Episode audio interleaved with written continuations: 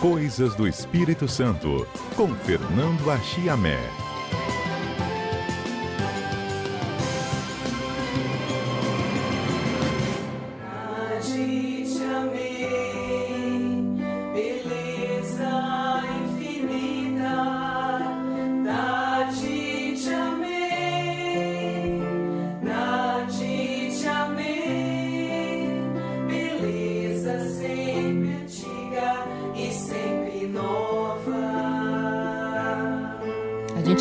Quadro Coisas do Espírito Santo com Tarde Te Amei, letra de Santo Agostinho. Santo Agostinho foi escolhido aqui por essa trilha, porque Santo Agostinho é o padroeiro para onde a gente viaja agora. Nós vamos para o sul do estado, para Castelo, no segundo episódio da nossa série especial sobre a Fazenda do Centro. A Chamé já está a postos conosco para a gente continuar falando desta importância e temos um convidado, nosso convidado de hoje é diretor-geral do Arquivo Público do Estado do Espírito Santo, Silmar Francisqueto, que vem de lá, não é isso, Chamé? De Castelo? É isso aí. Bom dia, Fernanda. Bom dia, Silmar. Bom dia, ouvintes da CBN Vitória. É isso aí. Ontem, é, semana passada nós falamos é, um pouco da, da história, né, da beleza da Fazenda do Centro e hoje nós vamos encerrar e claro, convidando pessoas, o, o caso do Silmar, então, é um caso interessante, que ele, além de nascido na região, ele frequentou a fazenda e foi batizado lá, crismado, e está, inclusive, envolvido nos últimos anos com a reestruturação, né? Eu acredito que ele deve falar sobre isso. Mas antes, interessante, Fernando, a gente é, fechar essa parte, quer dizer, lembrando aos ouvintes, quem não, não teve oportunidade de, estar com, com a gente semana passada, é, a gente começou falando da beleza daquele cenário geográfico, né, Fernanda? Aquelas montanhas, aquilo ali, o uhum. vale, o rio, o caxixe, realmente uma, uma, coisa excepcional, espetacular, muito bonito. E depois e a nossa promessa, a Chamé, de quando isso tudo acabar, essa pandemia, da gente ir lá, não é mesmo? Ah, sim, é claro, revisitar. Eu mesmo tenho uns 15 anos ou mais que não, não, não, não passei por lá, não olho, não visito, não curto né, aquela região. Mas, enfim, ali a presença dos índios Puri Coroado, depois os mineradores, isso no século XVIII, quer dizer, os índios já estão lá há muito tempo, né, muitos e muitos séculos, mas no século XVIII já temos então as minas do castelo, quer dizer, que quem denominou aquilo de castelo, porque aquele conjunto, a Serra do Mar, Fernanda, quer dizer, aquele conjunto de montanhas como se fossem as muralhas de um castelo, né? E deu nome ao município, claro, né? E Conceição do Castelo também, um outro município mais novo. Mas, enfim, aí nós temos a presença desses é, mineradores, as minas do castelo, depois eles são expulsos lá, isso ainda o Brasil pertencendo a Portugal, uma colônia, né, no século XVIII, 1700 então. Eles vão fundar Itapemirim, né, Igreja Nossa Senhora do Amparo. As ruínas que deixaram lá ainda tem é, algumas ruínas, algumas fundações que os arqueólogos estão redescobrindo como até um, um, ponto também de visitação, de conhecimento da nossa história de turismo. E depois a chegada, é, é, na primeira metade do século XIX, século retrasado, a chegada de fazendeiros da família principalmente uns quatro ou cinco fazendeiros da família Vieira Machado, e fazendeiros, quem diz fazendeiro naquela época, para produzir café e com a sua mão de obra escrava, né, escravizada de, de do, dos africanos e seus descendentes, então vão abrindo aquelas fazendas, então tem diversas fazendas, Fazenda da Prata, Fazenda da Crimeia e a Fazenda do Centro, né? construindo um casarão, tudo com mão de obra escrava. Então nós, agora nós chegamos ao ponto seguinte, e esses primeiros fazendeiros vão se acabando, a, a, vai vendo a decadência ali, porque as, as, terras vão se cansando, falta mão de obra, que a escravidão já vai acabando, né, Fernando? A escravidão já vai acabando, acaba o tráfico, já de 1850, 50 e pouco, e, e realmente vai tendo um, uma crise ali. E aquelas crises cicas da cafeicultura, monocultura. Então o preço do café está bom, então todo mundo está lucrando. O, cai o preço do café, o câmbio também tem problema, então dá problema também na lavoura. E as lavouras vão ficando velhas, vão se cansando, a fertilidade da terra e tal.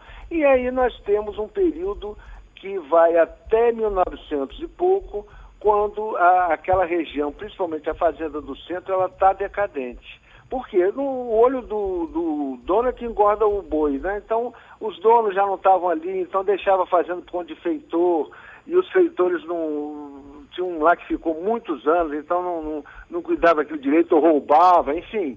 E estava realmente decadente. E aí, ao mesmo tempo, do outro lado, nós temos a presença dessa ordem agustiniana, dos frades recoletos, Santo Agostinho, que começa a trabalhar aqui no Espírito Santo, né? que já tem um novo bispado, né? em 1895 e tal, e o bispado é, que é criado né? aqui no Espírito Santo, e, e muitas ordens vêm para cá para ajudar a evangelização e tal dessas populações. E a ordem do, do, dos agostinianos, ela, ela tem diversos pontos, mas ela se fixa de uma maneira mais é, com sucesso, Fernanda, ali em Guarapari e Anchieta, né? E o interior de Anchieta, que a gente fala interior de Anchieta, é o quê? É Alfredo Chaves, né? Uhum. Também o interior de Guarapari, quer dizer, com a presença já no final do século XIX, início do século XX, o que, que temos ali? Já diversos territórios, diversas colônias de imigrantes, principalmente de imigrantes italianos, né? Que Na foi o que aconteceu colônia... também em Castelo é, da colônia do Rio Novo e tal, tal. E Castelo já tinha chegado alguns, mas não, não muitos, né? E aí, é, o, o que acontece é o seguinte, que depois de uma certa geração, é, os filhos não têm terra para cultivar, ou então aquelas terras, aqueles lotes coloniais, né, Alfredo Chaves, já estavam cansados, né? É, quer dizer, a terra já não, já não dava tanta produtividade. Então, os frades, principalmente um chamado Frei Manuel Simon, espanhol, a ordem, né, Siciliana, a sede dela é na Espanha. É, é, e a maioria, então, desses frades que viviam aqui, que trabalhavam, evangelizavam aqui, eram é, de origem espanhola. Então, eles, em contato com, com os imigrantes e seus descendentes italianos, eles viram necessidade de ter uma mais terra. E eles tiveram, Fernanda, uma experiência, contato com a experiência interessante naquela região que é justamente, aliás, é talvez até um tema no futuro, se Deus quiser, a gente poder também abordar, que é a, a, a Iconha. Iconha, quer dizer, com a, a, gente conversar de novo sobre Iconha, quer dizer, a firma Duarte e Berizzi, quer dizer, dois portugueses, Duarte, seu Duarte e seu Berizzi, que vão já dezenas de anos antes, mesmo na época do Império, é, vão fazer a experiência de eles dividem a, as fazendas deles e, e, vendem pedaços, lotes coloniais para é, os imigrantes, né? E depois compram terras e, e, e, fazendas decadentes e também as dividem para esses lotes. O interesse deles era qual? Quer dizer, não só fornecer mercadoria para os imigrantes, como também é, é, ter acesso às colheitas. Né? Então, os, os, os, colonos, os donos dos lotes, eles ficavam obrigados a fornecer para o, esses comerciantes né, de conha o café. Então havia esse lucro, né? No, no, no, comércio do café, entendeu? Então os, frades vendo isso, principalmente esse frei Manuel Simão, ele vai tentar fazer isso e consegue, né? Tem experiências também em Minas e outros lugares. Eles estão sabendo que tinha uma grande fazenda que estava sendo colocada à venda em Castelo, ele visita aquela região, conhece a fazenda, leva alguns imigrantes para estudar, aí vê os maquinários estão decadentes e tal, tem problema tudo, mas enfim, eles fazem avaliação e arranja dois sócios, que ele não tinha o dinheiro, a ordem não tinha o dinheiro para bancar a compra, 90 ou 100 contos, que era muito dinheiro na época, e aí esses dois sócios vão se é, se juntar. Mas antes da, da, concretização mesmo da venda, que foi em 1909, um deles se retira, mas o outro, Zé Mariano, continua, e aí o padre também, o frade lá, faz empréstimo, enfim, no banco, e, e aí compra a fazenda. E já começa a instalar ali é, as famílias, né? Quer dizer, o interesse dele, é, se o interesse do comerciante era, era ficar é, com o monopólio da venda do café, o interesse do frade não era tanto lucro, era, era ter ali, formar ali um centro religioso, ou seja, o monopólio da religião, né? O monopólio da religião, quer dizer, eles queriam é, realmente é, é colocar as famílias ali e tudo. E realmente eu, eu falar, Fernanda, que eh, esses programas que a gente faz aqui sempre tem base em livros, né? E o Uhum. livro eh, em que eu estou me baseando principalmente é do Sérgio Pérez de Paula, que também é um frade agostiniano e foi chamado Fazenda do Centro, Imigração e Colonização Italiana no Sul do Espírito Santo. Esse livro foi publicado alguns anos atrás pelo Silmar, lá no Arquivo Público, trabalhando já lá no Arquivo Público, nessa época ele era diretor técnico, e, e ele então publica esse livro com muitas ilustrações, um trabalho realmente assim sério, e está lá na coleção Canaã, é, volume 15, quem quiser ter acesso lá no site do Arquivo Público, coleção Canaã, volume 15, tem um, detalhes dessa história que nós estamos é, contando de uma maneira bastante resumida, né? Então, a gente vendo nesse livro, Fernanda, é muito interessante, eu vou tentar ver se abro aqui na página certa, é, é, citar assim, de maneira exemplificativa, é, algumas famílias, foram dezenas de famílias, alguns dizem que foram cerca de 100 famílias, outros a, a, a, com, com o tempo vão aumentando esse número. Mas olha, é, só para citar algumas famílias, e claro pelo sobrenome, Libardi, Bernabé, Mazioli, Campo, Venturim, Lachini, Nicole, Ceruti,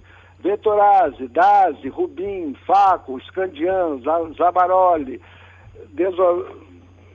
Delosori, Venturini, Baldo, eu já estou começando até a falar meio no sotaque italiano. Quer dizer, são, são nomes, é, Basini, são nomes, Colodete, Zoppi, Nico, Nicole, Demartim, Altoé, já até falei, Salomão, Francisqueta, parente do Silmar, é, uhum. Fassolo, Cremasco, Tosi, né, do, do, do, aquele político, Samu Tosi, é, médico, Camata, Brunoro, Calimã, Spadeto, Lubiana, Ipsiautoé, enfim, são famílias, esses nomes, a maioria deles soam familiares a nós, né? quer dizer, que são as pessoas ali, os descendentes, quer dizer, o avô, o bisavô e tudo, que vai ocupando, produzindo, e os descendentes hoje são é, políticos, são profissionais liberais, são comerciantes, são empresários, enfim, estão espalhados pelo Espírito Santo todo, não é verdade? Então, é realmente uma experiência interessante. Agora, a turma gosta também de dourar a pílula, né? Dizer ah, que foi a primeira reforma agrária. Quer dizer, reforma agrária é uma reestruturação fundiária na história muito mais intensa e de muito maior extensão. Aquilo foi um projeto, o núcleo colonial, Fazenda do Centro, e, e, que tem a característica própria por ser liderado por um, um frade, quer dizer, por um, um religioso. Um sócio, logo dois, três anos depois, esse sócio começou a criar problema e ele foi realmente afastado, houve até puxada revólver, não sei o quê, mas acertaram, deram um dinheiro a ele, deram um pedaço das terras para ele, e, e, mas aí o núcleo, a gente pode dizer que foi exitoso, que virou um centro religioso, sem dúvida, né? Então, para terminar essa parte da história, Fernanda, Vamos chamar o Silmar, né? Ouvintes. Isso. É, eu vou dizer o seguinte, que até 1930 estavam vendendo lotes ainda. Algumas famílias não chegaram a pagar totalmente, eram, eles tinham 10 anos para pagar com 5 de carência, pagava até em produtos, a fazenda foi reestruturada, aí ela revigorou, ela ressurgiu porque aí começou a ter de novo o moinho de fubá funcionando, a, a, fizeram alambique, aí produziam cachaça para vender, para consumo também, é claro, né? Mas também para vender, e o café sendo beneficiado, o milho, fubá, pá, pá, farinha, quer dizer, a, e o comércio, quer dizer, aquele comércio que tinha nas mãos daquele fazendeiro antigo, há décadas atrás, na época do Império, agora vai ser pelo, feito pela comunidade é, pela coletividade, administração dessa fazenda, né, que é como, quase que, um, vamos dizer assim, uma cooperativa. E isso vai funcionando. Nos anos 30 nós temos mais venda de lotes, em 38 lá em Ribeirão Preto, que era a sede da, da Ordem Agostiniana no, no, no Brasil, dos ricos estados recolhetos, é, o Frei Manuel é, falece e tal, mas enfim, aí quando nós chegamos nos anos 80, já estava tudo decadente. Quer dizer, já tinha mudado a, a questão econômica, social, tinha mudado completamente, tinha enfrentado decadente. E a comunidade de Castelo, quando vindo é, a, a, questão é, do conceito de cultura promovendo tombamentos e proteção, não só para ambientais, né, e também, também de, de obras históricas e construções históricas, então é, propõe, eu não me lembro bem quem foi, eu trabalhava no Conselho de Cultura, mas não me lembro bem quem fez a proposição, se foi a prefeitura, se foi a Câmara Municipal de lá, ou a comunidade, enfim, está lá no processo no Conselho de Cultura a proposta. E aí eu me envolvi, Fernando. Então, esse depoimento que eu quero deixar eu me envolvi com isso, porque fui lá diversas vezes na Fazenda do Centro, estava realmente decadente, não estava em ruína, mas estava bem largada, propriedade da Ordem Agustiniana, e aí foi, foi feita o comunicado à Ordem para que ela é, concordasse com o tombamento ou, ou, contestasse, né? quer dizer, anuísse ao tombamento ou fizesse uma contestação.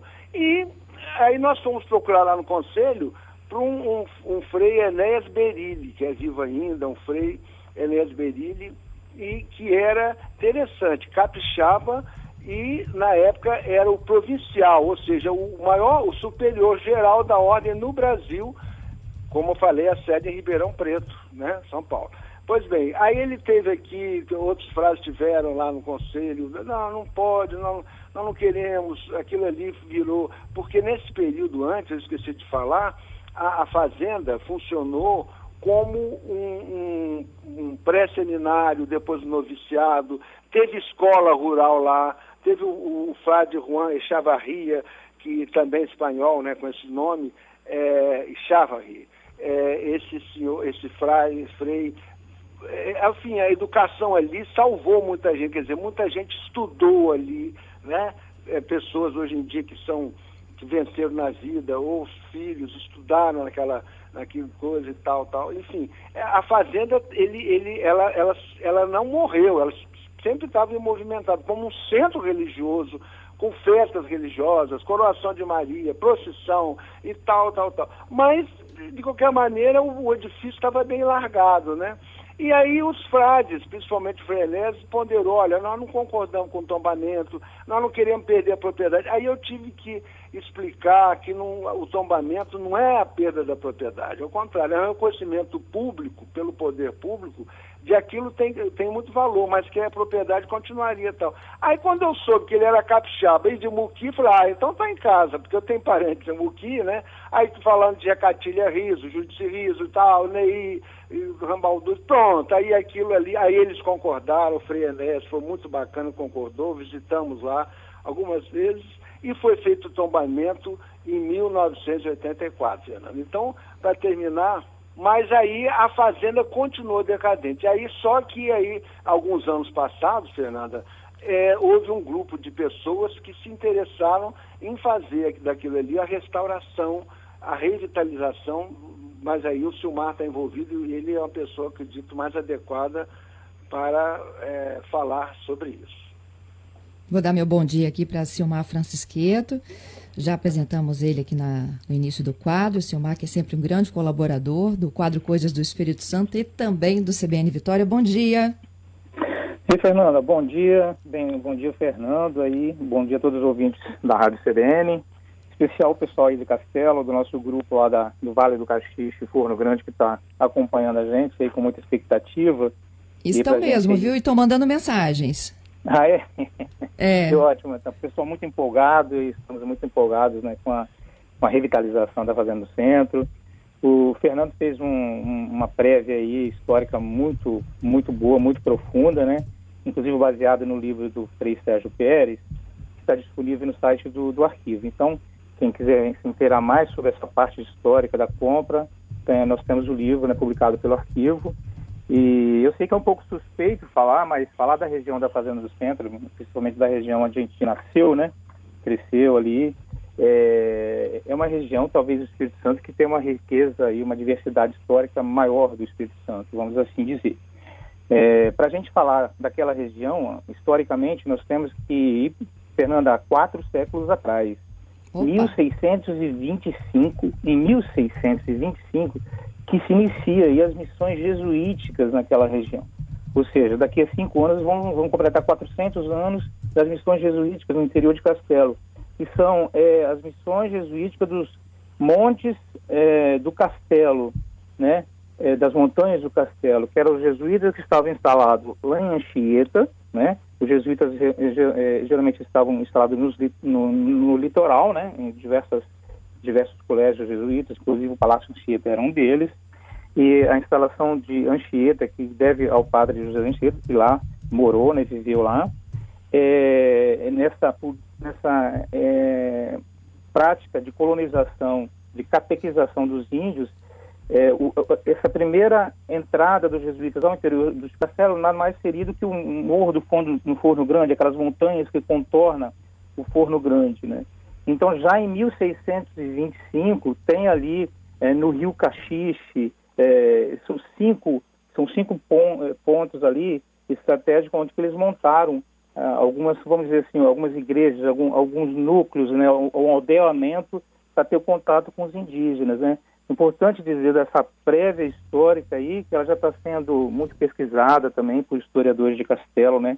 O André Casagrande, Ale Castelo está conduzindo esse processo. Tem o Celso Perota que está acompanhando é, para fazer prospecção arqueológica. Já foram encontrados ali um local onde foi essa antiga igreja dos jesuítas, né? Inclusive Caxixe, né? O local onde eu nasci, é, foi o apelido de um padre, na verdade, teria sido, apelido, teria sido o apelido de um padre é, jesuíta que passou por ali né, a, a, a, e atuou naquela região. Ele ganhou o padre, apelido de Padre Caxixe, na verdade é o esquilo, né, o caxinguelê é, caxixe. O que, que, é isso? No... O que, que é, Gilmar? Caxinguelê, o, o esquilo, aquele animalzinho que ah, é, okay. é, um, é, tá, é, um roedor. E ele tem um, a cauda bem longa, alta, muito bonito e muito rápido. Então, esse padre foi apelidado de Padre Caxixe, nessa aldeia do Caxixe, e, e, o rio Caxixe é em homenagem a esse, a esse padre, né? Que teria depois também feito esse contato com as minas de Castelo, que é um segundo período, uhum. né? Então, quer dizer, a gente está analisando aí, se a gente chegar a uma conclusão histórica né, de que os jesuítas também ajudaram na prática e na retirada do ouro, e já a partir de 1625, não com esse objetivo, né, porque o primeiro objetivo deles era a catequização, mas eles tiveram esse contato com o ouro, teria sido inclusive a primeira é, região do interior do Brasil, antes mesmo dos bandeirantes em Minas Gerais, né, aquela região de Castelo ser feita a extração do ouro. Não tem essa uhum. prévia aí da história que é muito importante, porque a Fazenda do Centro em si ela tem uma riqueza histórica fenomenal, porque ela passa por esse ciclo da é, do, dos jesuítas, né? Então, 200 anos depois vem a, a construção da fazenda. É, então, é importante essa segunda parte da história, Fernanda, porque a gente, quando trata da memória, trata do patrimônio histórico, seja ele de qualquer sentido, né? É, nós temos é, uma, uma, uma, uma, luta muito grande no Espírito Santo para a gente, em preservação do nosso patrimônio histórico, né? seja ele das cidades ou, ou do interior. Então, esses casarios que nós temos, eles precisam ser preservados. Né? As famílias têm muita dificuldade, às vezes, de manter, né? manter sua história, manter esses casarios, e eles precisam ser preservados. E essa luta da Fazenda do Centro foi muito grande, né? Então, essa segunda parte da história, né? essa parte histórica, acho que a Média falou bastante, eu citei apenas a parte dos jesuítas, enfim, tem todos os escravos né, que passaram por ali. Foi a maior fazenda de escravos do Espírito Santo, mais de 600 escravos, ela se chamava Fazenda do Centro, mas ela tinha um outro nome, Fazenda Centro do Mundo, né? Então era para ser uma fazenda enorme mesmo. Mas porque tem uma outra fazenda próxima lá chamada Fazenda Fim do Mundo. Então tem muita história Fazenda do Centro. Então são muitos detalhes. Mas enfim, é um casarão enorme, são 175 anos, exigiu uma participação muito grande da comunidade, iniciativas para a sua restauração. E eh, não só é difícil manter e conseguir recursos para restauração, e na época foi conseguida junto com o governo do estado, né, e assim a participação da comunidade e houve eh, então esse processo da restauração e imediatamente a criação nós participamos da, da criação é, do Instituto Frei Manuel Simão é, com o qual foi feito um comodato é, junto à ordem dos agostinianos recoletos para que esse instituto cuidasse e cuida ainda muito bem da administração do casarão, né? Então, o que a gente tem discutido agora é como manter, é, como tornar o casarão autossustentável, né? É, discutindo uma série de projetos, é, uma série de, de atividades que ele possa ser autossustentável, que não dependa é, do poder público ou do governo, ou seja, a prefeitura tem participado, tem ajudado, empresários locais, outros participam, né? Então, assim, o Instituto né, tem é, é, acolhido essa, essa estratégia e agora nós é, envolvemos as comunidades vizinhas num projeto maior chamado Vale do Caxixe Forno Grande. Por quê? Uhum. O, o, casarão em si já é, tem uma importância histórica fantástica, mas é, ele teve uma, uma, uma irradiação muito grande. E, então, é, envolver as comunidades próximas, inclusive o Limoeiro, que tem a Gruta do Limoeiro também, é chegar próximo também ali da região de Venda Nova do Imigrante, com o agroturismo, ao Forno Grande, a Pedra Azul, ou seja, incluir essa região toda dentro de, um, de uma política, de um planejamento é, junto com as comunidades. São pequenas propriedades, né, produtores de café, né, que agora estão desenvolvendo, por exemplo, cafés especiais, tem agora uma gastronomia mais tradicional, pé de moleque especial, torresmo prensado, né, então, desenvolver junto com os produtores rurais próximos é, e, paralelamente, junto com o poder público, né, para a gente tentar aí as melhorias das estradas, é muito importante essa infraestrutura das estradas, melhorar as estradas, é, uma internet ali de qualidade, telefonia, de modo que a gente possa integrar toda essa, essa comunidade do entorno, no Vale do Caxixe, é, a esse projeto da Fazenda do Centro. Então, todo esse nosso trabalho hoje são todos pessoas, são todos voluntários, né, nós temos um grupo que a gente discute muito isso. É, o Anselmo Tosi participou lá desde o início também nessa constituição desse projeto. É, tem muita, tem muito, a Zezé, que foi a primeira presidente, a Catarina de Stefano, uma pessoa que cuida 24 horas por dia junto da Fazenda. Tem muitas pessoas ali que. Ela é atual estão... presidente, né, Silmar, do Instituto Frei Simon, né? A, a presidente é a Vetorazzi, é, a presidente atual é a Vetorazzi, mas a, a Catarina, ela, ela é a secretária e, e tem diversas pessoas que compõem o, o, o Bruno Salvador também participa dessa, desse projeto, é, ou seja, são diversas pessoas ali de Castelo e da região que compõem esse grupo ali. Eu acho assim, eu ia até citar mais nomes aqui, mas eu citei alguns só para dar um exemplo de pessoas que estão mais à frente, que estão capitaneando esse, esse projeto, mas são muitas pessoas aí, eu acho assim, para não deixar algumas de lado, a gente vai incorrer em alguma é, injustiça nesse sentido, sabe? Então tem muita gente participando, é, não só dali da região, mas de fora também, pessoal de, de Venda Nova, é, de Vargem Alta, enfim, é, Domingos Martins de Cachoeiro, e não são pessoas que estão, que gostam dessa história, que estudaram ali, né, que se formaram, foi um colégio realmente para formar padres, né, o Frei Sérgio estudou ali, que escreveu o livro, ou seja, é uma história muito rica, tem uma potencialidade muito grande, é muito próximo de Castelo, né, muito próximo do centro de Castelo. Então, integrar a região, a própria casarão da Fazenda do Centro ao Castelo são 11 quilômetros, então praticamente é um bairro, se tornaria um bairro. Então, é, é, trabalhar junto com a prefeitura nesse sentido também e, assim, envolver é, a, profundamente essa questão dos produtores rurais é, nesse desenvolvimento do, agro, do agroturismo, né, para to tornar aquela, aquela comunidade mais potente, mais autossustentável e que vai trazer também recurso pessoal para a própria Fazenda do Centro, né? Então, assim, uma esse é o nosso rota, projeto né, que a gente tem discutido. Isso, uma nova rota. Inclusive a parte religiosa, né, Fernanda, que, que é fundamental aí nesse processo, né? A, Fazenda do Centro, é, a gente está praticamente falando de região, é, religião aqui, né? Desde os jesuítas em 1625, depois os padres agostinianos, né? Que cuidaram daquele, daquele espaço ali durante tanto tempo.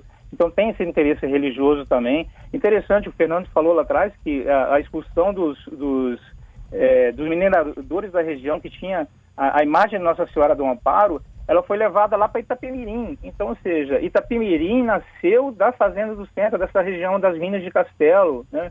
que depois veio Cachoeiro, né? Ou seja, é, essa região é mãe de toda essa região sul aí também, sabe? É, eu sei que é suspeito é, falar porque nasci da região, quem vai, de repente, os cachoeirenses vão reclamar muito e vão achar que o castelo está mais à frente, mas de fato nasceu ali. nasceu mas ali. Mas o Silmar falou da religião e realmente ali perto da fazenda temos uma igreja é, criada em 1954 e dentro da. Porque o casarão, Fernando, tem quase 2 mil metros quadrados de área construída, só o, o corpo central, né, com as duas alas e ali dentro de uma ala tem a capela de São Tomás Vila Nova, que é uma devoção agostiniana. Né? E, tudo isso foi restaurado. Quer dizer, a gente acompanha, eu acompanho indiretamente por notícias de conhecidos e tudo, e, e a coisa deu muito certo. Não, não quer dizer que está no, no, ideal, mas nos últimos anos deu certo excursão de, de, crianças, de jovens, Fernanda, não é, Silmar? É, que vem lá de Venda Nova, do imigrante, que de Castelo, de outras regiões do estado, vão lá conhecer aquilo lá. Quer dizer, não há um apagamento da história. Então tem lá um pequeno museu, uma, uma exposição com mostras, então vê a, a, a, mão de obra escrava, né, o que fez lá os, os antigos fazendeiros, e é claro é, é, é, os, o, a presença agora do, do, dos frades e, e, como um centro espiritual e, e, religioso. Quer dizer, então são, são diversas camadas né, sucessivas que estão ali e sendo muito bem representadas. E aí nós temos festa, quer dizer, a fazenda, ela revitalizada e restaurada, virou moda. Então a comunidade toda contribuiu, vamos botar é, as, as telhas coloniais, então cada um dá tantas telhas e tal. Então a, virou moda no sentido, não, agora vamos de novo fazer casamento. Né? Quer dizer, vão casar pessoas ali, como antigamente, muitas décadas atrás tinham, então voltou a moda. Então tem festas, tem encontros, churrascos, e quer dizer, tem, tem toda a infraestrutura. Claro que com a pandemia, né? É, por exemplo, esse restaurante muito concorrido, comida da roça, fogão a lenha e tal, mas agora, por enquanto, está fechado. Mas se Deus quiser, vai voltar, isso vai passar. Então, quer dizer, a fazenda, ela está, é, é, essa coisa do, do ecoturismo e principalmente, se o Mar já tocou nisso, é importante, é a questão também é, é, do, do, da revitalização do meio ambiente, né? Então, a, sol, é, soltura de levinos no rio é, caxixe, é, uma horta orgânica e tal, entendeu? Quer dizer, a, o reflorestamento do, de tais e tais e tal.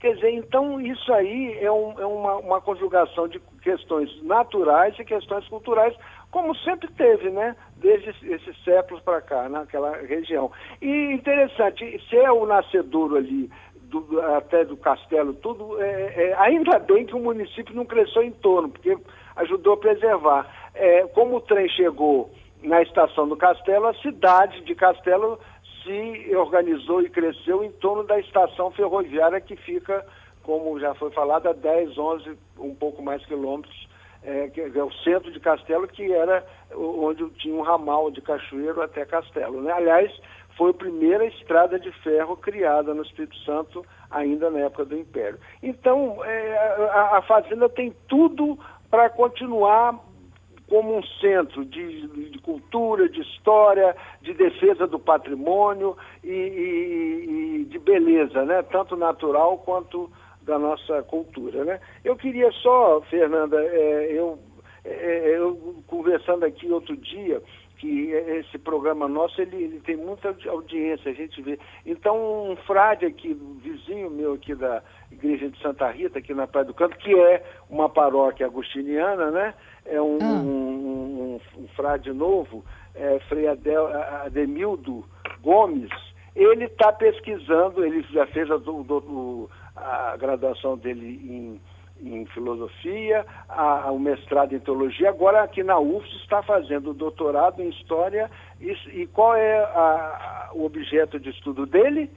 A Fazenda do Centro, porque ele do é de centro. lá, né? Ele é afrodescendente, não, eu sou negro e tal, e ele quer pesquisar a questão da terra lá, e conversamos muito no telefone, fala, ah, nós somos vizinhos, Frade. Eu falei, vamos conversar mais coisas, então ele semana que vem está viajando, mas depois ele volta. Então, quer dizer, há esse, todo esse interesse, quer dizer, essa história continua, e continua, acho que, na direção correta, quer dizer, sempre a comunidade é, é, participando. Aí eu falei com ele que é, eu conheço muito pouco de Santo Agostinho, gostaria até de conhecer mais, mas é, a gente vê que as coisas quando vão dando certo, é, é, é, a carga de amor, né, de paixão que tem ali. Então eu me lembrei de uma famosa frase, até citei com ele, que a medida do amor, Santo Agostinho falando, a medida do amor é o amor sem medida. É isso, eu acho que simboliza toda essa riquíssima história que tem a Fazenda do Centro como centro. Lindo, Chamé. Adoramos, viu? Vamos agradecendo Maravilha. então a Chamé e ao Silmar também, sempre muito bem-vindo aqui, compartilhando hoje as suas histórias, não é isso, Silmar? É, maravilha. É, é interessante o que a Chamé falou, dizendo isso, é, esse resumo é fantástico sobre a história da Fazenda. Importante que depois da, da inauguração nós recebemos muita visitação das escolas, muitas escolas de, de, de diversas é, municípios aí da região têm visitado a fazenda, é, realizadas diversas atividades religiosas, tem um inverno astrofísico realizado por físicos da UFES, né? todo ano eles vão lá fazer um evento astrofísico, um evento gastronômico chamado Wine Beer, né? E até recentemente tinha um restaurante funcionando lá aos domingos, né? É, dentro da fazenda mesmo, tinha o fogão, utilizava-se o fogão é, e se utilizava o restaurante. Então já tem muita movimentação, a gente, o objetivo é ampliar essa movimentação. E os casamentos, Fernando, os casamentos, as atividades religiosas lá são realizadas. Como falei, eu fui batizado e crismado lá. Minha mãe se casou lá. Olha que interessante, recentemente meu sobrinho mais velho, o Luan, com a Mirna, eles se casaram lá, mesmo na pandemia, muito reservada, né, com padres, só com os pais, né, e dois ou três padrinhos. Ele fez questão de fazer o casamento dele lá, selar o casamento na mesma, é, na mesma capela contígua aí à fazenda.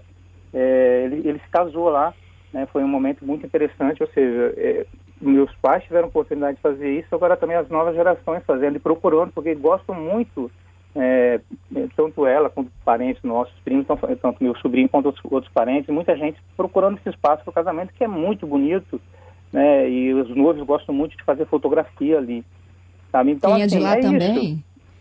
Quem é de lá também é o nosso âncora da tarde, o Fábio Botassin. Ele está aqui, olha, me dizendo que o Botassin também é de lá e que ele Conhece bem a igrejinha de Santo Agostinho, que fica bem ao lado da sede, é lindíssima, tem torre, tem tudo. E tem uma capelinha também, a capelinha da fazenda fica a uns 100 metros da igreja.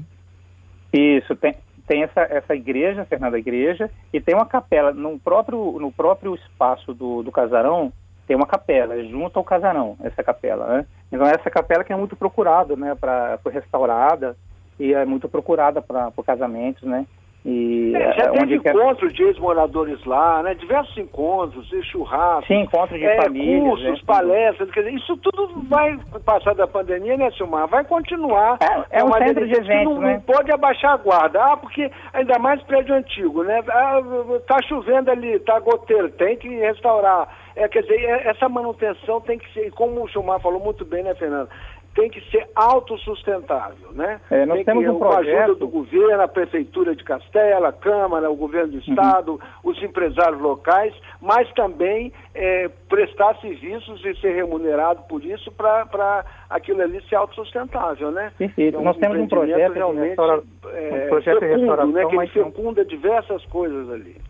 Uhum. Nós temos um projeto agora de restauração mais amplo, inclusive é, é, é muito coordenado pela Érica Valadão, e a gente, para fazer uma nova, revigorar internamente o, o, o, casarão, né, com uma nova estrutura de museus internamente, é, e, e, definitivamente um, um, trato com o telhado de uma forma muito mais é, longeva, vamos dizer assim. A gente precisa agora, é, nós temos problemas ainda com telhado, com infiltrações, é, nós estamos vendo junto ao governo do estado, a FECUT já disponibilizou recursos junto com a prefeitura para fazer algum, alguns reparos nesse telhado, mas definitivamente um projeto de restauração maior para o telhado, para o casarão, mas que envolve estudos sociológicos, antropológicos e arqueológicos da região. Né? É, um, é, um, projeto bem amplo, né, que a gente está é, vendo a possibilidade de captar recursos junto ao Ministério da é, a Secretaria né, da, da, da, é, da, Cultura em nível nacional e buscando parceria com os empresários para trocar os bônus para a gente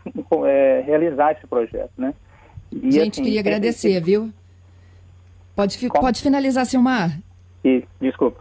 É, bom, finalizando então, Fernanda, eu, eu acho que o tempo está é, para contar a história da Fazenda Centro, a gente ficaria horas e horas aqui contando, é muito, é muito assunto. é né? Eu agradeço coisa, a é você, é agradeço ao Fernando pelo, pelo convite, a você, Fernando, a CBN, pela, pela disponibilidade desse tempo aí para, para a história do Espírito Santo. Muito grato aí pela, por essa oportunidade aí.